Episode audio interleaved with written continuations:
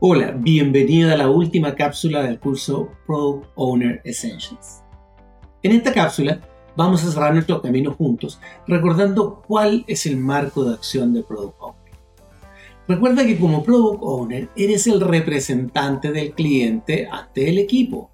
Por lo tanto, tu primera labor es conocer al cliente, empaparte de lo que para él resulta importante, de lo que para él resulta valioso, de lo que para él resulta doloroso, complicado.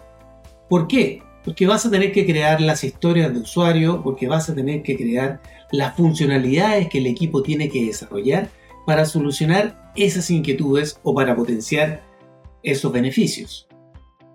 En segundo lugar, vas a tener que explicar claramente al equipo en qué consiste lo que están haciendo y por qué es importante. El objetivo no es que el equipo se transforme en unos meros tomadores de pedido, muy por el contrario. Que ellos se sientan motivados y que ellos sientan que están agregando valor cuando están trabajando contigo. El equipo tiene, debe y tú debes escuchar, tienen que proponerte cosas nuevas, tienen que proponerte alternativas nuevas. Recuerda, ellos son los especialistas.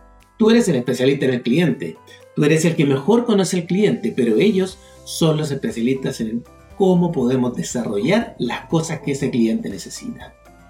En tercer lugar, es relevante que el Product Owner pueda conocer, establecer y negociar los requisitos no funcionales que van a dar origen al Definition of Done, al DOD, que están utilizados en las empresas.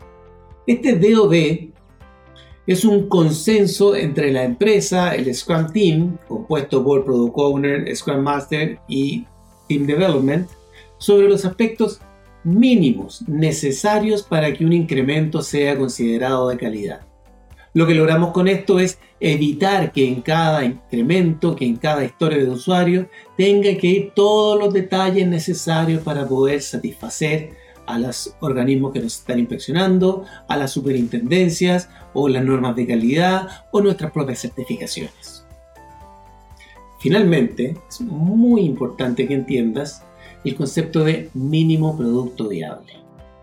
El concepto de mínimo producto viable es muy mal entendido, pero esencialmente es muy sencillo.